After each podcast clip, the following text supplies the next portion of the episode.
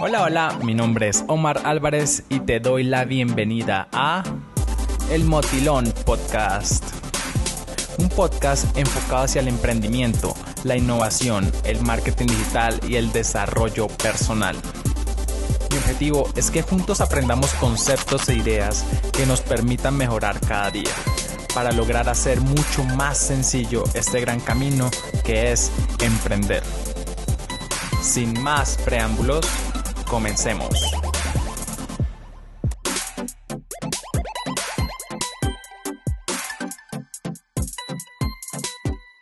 En este primer episodio me gustaría hablarles acerca del mindset o la mentalidad, los tipos de mentalidades también que existen. Pero primero hablemos un poco de Carol Dweck. ¿Y quién es Carol Dweck y por qué es tan importante? Bueno, Carol Dweck es una psicóloga, tiene un PhD en Yale University y es profesora de psicología en Stanford.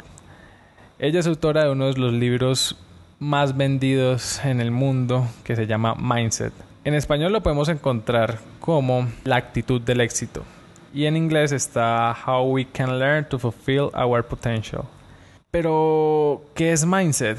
Según el diccionario de Cambridge, una forma en que las personas piensan. Pero Carol Dweck desarrolló dos tipos de mentalidades.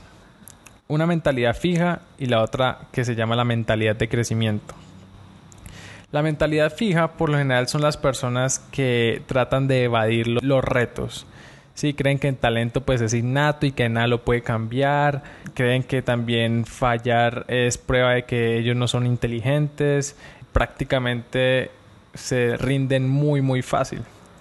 Por otro lado, tenemos la mentalidad de crecimiento, que son las personas que enfrentan los, los retos, creen que las habilidades se pueden desarrollar, ven una oportunidad pues de crecimiento en el fracaso y están también pues la mayor parte inspirados por personas que ya han tenido éxito en sus vidas. Antes de continuar me gustaría preguntarles qué tipo de mentalidad tienen, acorde a lo que le acabo de decir. Pero bueno, definamos qué es la mentalidad de crecimiento. La mentalidad de crecimiento es la creencia de que la habilidad para aprender no es fija, que esta se, eh, esta se puede desarrollar por medio de nuestro esfuerzo. Por eso las personas que tienen mentalidad de crecimiento logran perseverar más fácil cuando fallan. ¿Pero por qué sucede esto? Porque ellos no creen que el fallo es una condición permanente. Pero entonces, ¿por qué la mentalidad de crecimiento a veces se nos hace tan complicado obtenerla? Y es porque es doloroso. La mentalidad de crecimiento nos saca de nuestra zona de confort, ya que nosotros tenemos que aprender nuevas cosas, desarrollar nuevas habilidades y esto significa esfuerzo para nosotros y como es esfuerzo para nosotros, nuestra mente siempre trata como de echarlo a un lado. Lo mismo sucede con el deporte.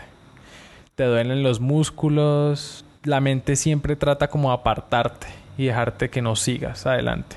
Pero hay un concepto que quiero desarrollar aquí en este primer podcast y es acerca del poder del todavía. Eso lo habla muy bien Carol en una entrevista que le hicieron en Google. Sí, aquí abajo pues les voy a dejar el enlace de la entrevista y se los voy a explicar con un simple ejemplo. Yo no soy bueno dibujando y eso es cierto. Yo no soy bueno dibujando y creo que nunca lo he sido. Y lo que dice pues esta teoría es que coloquemos todavía en la oración. Entonces hagámoslo. Yo no soy bueno dibujando todavía. Esto cambia totalmente el significado de la oración. Con esta palabra la oración significa que yo todavía no sé dibujar, pero que con esfuerzo diario puedo lograr hacerlo.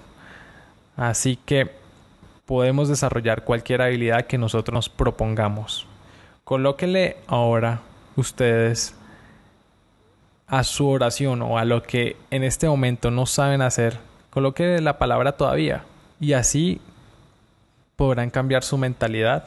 Y esto pues nos lleva al éxito, tratar de siempre desarrollar habilidades que no tenemos y siempre estar en permanente crecimiento es lo que nos lleva al éxito, de eso se trata la vida.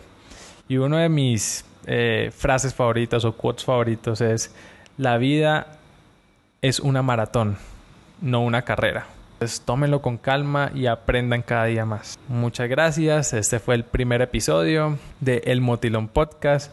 Espero que les haya gustado y les haya servido este podcast. Compártelo con aquellas personas que crean que les pueda servir.